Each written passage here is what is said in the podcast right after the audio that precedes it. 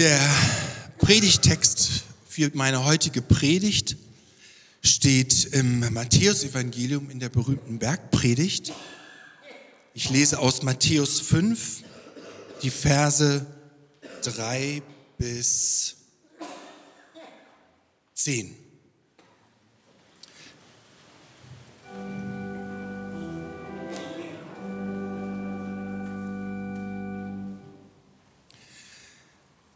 Als Jesus die tausend Fans sah, ging er auf einen Hügel und setzte sich hin. Von dort machte er ihnen eine sehr wichtige, in einer sehr wichtigen Rede ein paar Dinge klar. Herzlichen Glückwunsch, hart feiern können die Leute, die nicht so gut checken, wo es spirituell lang geht. Die nichts haben, mit denen sie Gott beeindrucken können. Sie werden mit Gott dort leben, wo er der Chef ist.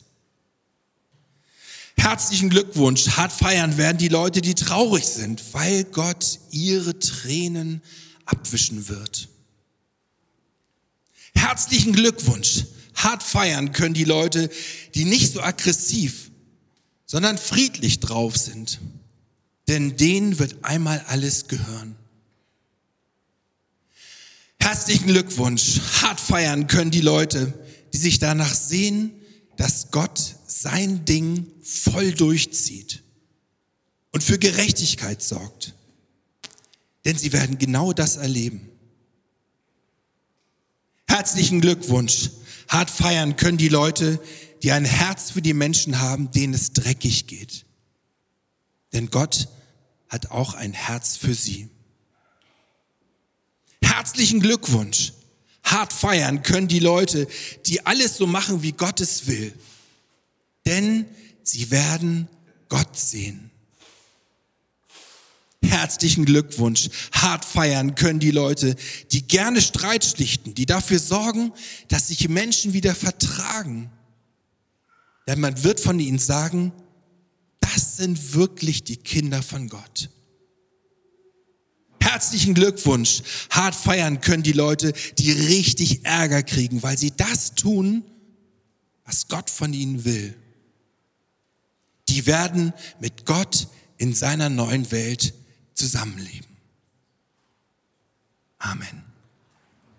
Lass uns für die Predigt.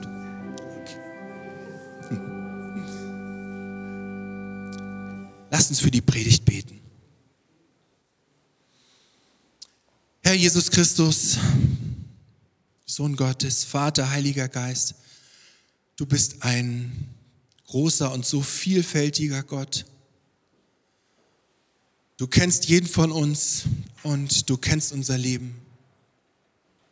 Du weißt, wie es uns gerade geht. Du weißt, was gerade bei uns los ist, am Start ist. Wo wir uns gerade Sorgen machen, wo wir gerade Trost brauchen, wo wir gerade Ermutigung brauchen, vielleicht aber auch einen Anfeuerungsruf oder einen Rümpler. Ich danke dir, dass wir jetzt hier sind und hier sind vor allen Dingen wegen dir, weil wir wissen, dass du da bist, wenn Leute sich treffen in deiner Kirche. Und wir bitten dich, dass du diese Predigt nutzt, um irgendwie mit uns zu reden, uns anzusprechen, an der Stelle, an der wir gerade stehen, egal wie unterschiedlich wir auch sind. Und wir danken dir, dass du das tust. Und so beten wir im Namen des dreieinigen Gottes. Im Namen des Vaters und des Sohnes und des Heiligen Geistes. Amen.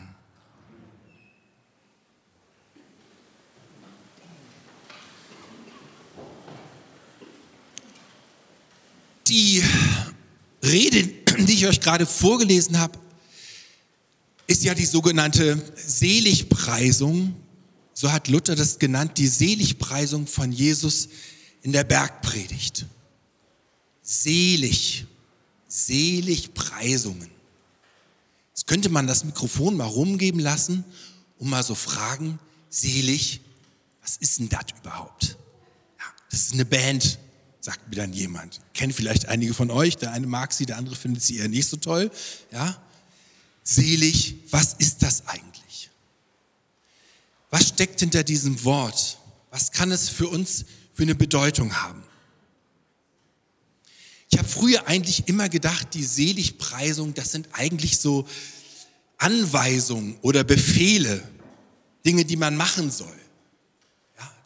Luther hat dieses Wort selig ja eigentlich erfunden und äh, er schreibt dann so, selig sind die Armen. Ich habe dann gehört, okay, ich soll also arm sein, Kohle weggeben, dann bin ich erst selig.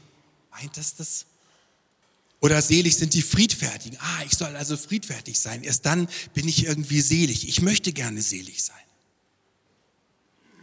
Heute wissen wir, dass es mehr ist als das. Das Originalwort für selig, so haben wir auch unseren Theologen im Volksbibelteam immer wieder sagen hören, heißt eigentlich Makarios. Und das bedeutet eigentlich eine Glückwunschformel. Segen ist eigentlich eine Glückwunschformel. Und so sind wir darauf gekommen, herzlichen Glückwunsch zu sagen. Herzlichen Glückwunsch, wenn du arm bist. Herzlichen Glückwunsch, wenn du friedfertig bist. Luther hat mit diesem Makarius auch Probleme gehabt und hat dieses Wort erfunden, selig. Und wir haben es umgesetzt mit diesem Glückwunsch, mit dieser Glückwunschformel, damit es deutlich wird, was diese Bibelstelle eigentlich meint. Ich möchte heute diese, dieses Wort selig noch einmal anders übertragen, noch einmal anders für uns und für mich in das heutige, die heutige Welt, in die heutige Situation übertragen. Und ich habe in der Vorbereitung mir Gedanken gemacht und bin auf die Idee gekommen, dass man dieses Wort selig eigentlich auch für ein Akronym verstehen kann. Jeder Buchstabe steht für etwas Besonderes und es passt für mich, was Segen und selig gerade für mich bedeutet. Das S kann bedeuten siegen oder siegreich. Mit Gott leben kann bedeuten siegreich zu leben. Dieses Wort Sieg hat so einen komischen Beigeschmack im Deutschen aufgrund von unserer Geschichte. Aber letztendlich heißt es doch, dass wir etwas auf die Reihe kriegen, dass wir unsere Probleme auf die Reihe kriegen, dass wir die Möglichkeit haben, über unseren Glauben, über unsere Hoffnung, die wir dadurch bekommen, durch die Beziehung, die wir mit diesem Gott eingehen können, dass wir siegen können über unsere Probleme, siegen können über unsere Nöte, siegen können über unsere Sorgen. Christen sind Menschen, die für gute Lösungen stehen und die es schaffen, darüber hinaus zu sehen und ihr Leben und ihre Probleme auf die Kette zu kriegen. Es steht auch für siegreich. E, Segen, E steht für Einheit für mich. Ein ganz, ganz wichtiger Begriff. Ich habe den Eindruck, dass der größte Feind der Kirche eigentlich das Gegenteil von Einheit ist, Spaltung. Und ich habe das in so vielen Gemeinden erlebt. Gemeinden sind gestartet mit einem gemeinsamen Ziel, hatten vielleicht ein gemeinsames Vision, was sie verfolgen so wollten. Und plötzlich gab es in der Gemeinde die Gruppe und jene Gruppe. Die Gruppe, die das so machen wollte und die Gruppe, die das anders machen wollte. Und plötzlich war ein Riss in der Gemeinde. Und dieser Riss kam nicht von Gott, dieser Riss kam von der anderen Seite von Gott. Spaltung von Freundschaften, Spaltung von Klicken bis hin in die Ehen hinein. Eine gegengöttliche Kraft. Passt auf Spaltung auf, habe ich den Eindruck, soll ich euch sagen. Passt auf, dass eure Familien nicht gespalten werden, dass eure Gemeinde, eure Hauskreise, eure Gruppen Einigkeit suchen, auch in all der Vielfalt und all den Verschiedenheiten, die wir in unseren Gemeinden vorfinden und auch in unseren Ehen. Unsere Gesellschaft spaltet sich zurzeit, wie ihr vielleicht mitbekommt, wenn ihr die Nachrichten schaut, mehr und mehr. Und auch Gemeinden spalten sich. Aber Segen und Gott, das Leben mit Gott und das Reich Gottes steht für Einheit. Einheit suchen, Einheit wollen, Einheit zu finden. selig. Das L, wofür steht das L? Und ihr ahnt es schon, natürlich für das große Wort Liebe. Liebe. Ich habe festgestellt, wenn ich mit meinen Freunden geredet habe, die Gott nicht kennen, dass viele, viele denken, mit Gott leben bedeutet eigentlich Regeln zu befolgen. Und wer das schafft, kommt in den Himmel und wer nicht, kriegt eine zweite und eine dritte Chance und kann zur Buße gehen und vielleicht schafft das dann irgendwann. Aber es geht letztendlich nur um Regeln. Und viele haben auch diese Seligpreisung verstanden, als wenn Jesus jetzt neue Regeln aufstellen wollte. Aber nein, auf die Frage, die man Jesus stellt, was ist das größte Gesetz, war was seine Antwort? Liebe. Liebe Gott von deinem ganzen Herzen, von deiner ganzen Seele, mit deinem ganzen Sein und liebe deinen Nächsten wie dich selbst. Darin ist das ganze Gesetz zusammengefasst, sagt Jesus. Damit hast du eigentlich alles erfüllt und ganz ehrlich, damit haben wir eigentlich auch genug zu tun. Liebe als das wichtigste Gesetz, das wichtigste Ziel, das wichtigste, was Gott von uns möchte, was wir erfüllen sollen. Aber das ist schon mal eine eigene Predigt. Dann kommt das I. Selig. Wofür steht das I? Für mich steht das I für das Innerste, für unser Herz. In dem Herzen, so versteht es die Bibel, entsteht unser Glaube, das Herz ist der Ort unserer Gefühle. Das Herz ist das Ort unseres Innersten. Und ich glaube, dass etwas um unser Innerstes kämpft, um unser Herz kämpft. Und ich sehe in Gemeinden und in meiner eigenen Familie ganz viele vergiftete Herzen, verbitterte Herzen, traurige Herzen. Es gibt einen Kampf um unser Herz, um unser Innerstes. Darum pass auf auf dein Herz. Und wenn du jemanden hast, du sitzt im Gottesdienst, mit dem hast du Beef, so sagen das meine Jugendlichen im Jugendzentrum, mit dem hast du Streit, mit, auf dem bist du sauer, mit dem hast du irgendwie ein Problem. So ist vielleicht das das Einzige, was du heute hören sollst. Geh nach Hause, schreib einen Brief, schreib eine E-Mail, ruf denjenigen an und versuch dich mit ihm zu versöhnen. Lasst uns unser Innerstes, unser Herz gut halten, dafür sorgen, es sauber halten, dass es nicht bitter werden kann. Denn bittere Herzen, verbitterte Herzen sind traurige Herzen, die in die falsche Richtung laufen. Und zum Schluss das G. Ein ganz zentraler Begriff für Martin Luther war Glaube.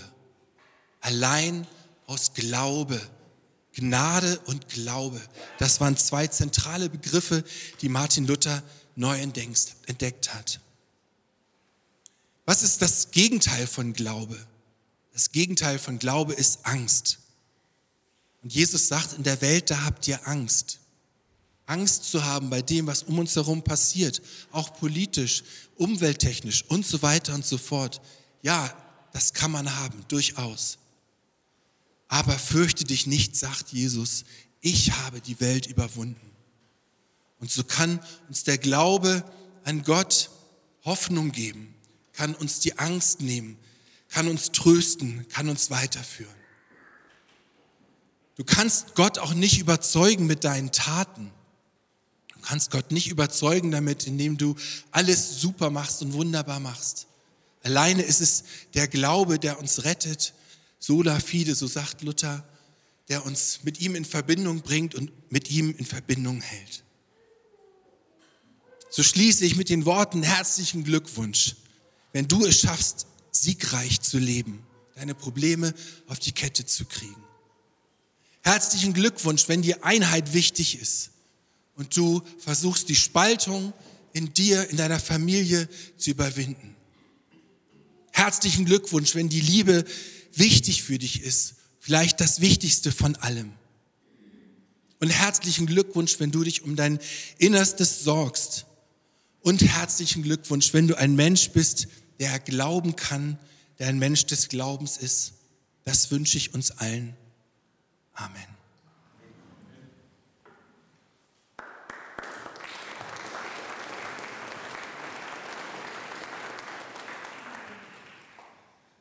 Martin, danke für diese eingängige Predigt mit diesem Selig. Das können wir uns alle gut, gut merken und auch auf unserer Homepage gerne nachhören oder darauf hinweisen. Ich gebe dir diesen Gruß aus unserer Gemeinde mit, den unsere Künstlerin Simone Riedel gestaltet hat. Das passt in dein Handgepäck nachher und das verbindet dich mit unserer Kirche, weil sie immer unsere Jahreslosung gestaltet. Vielen Dank für dein gutes Wort.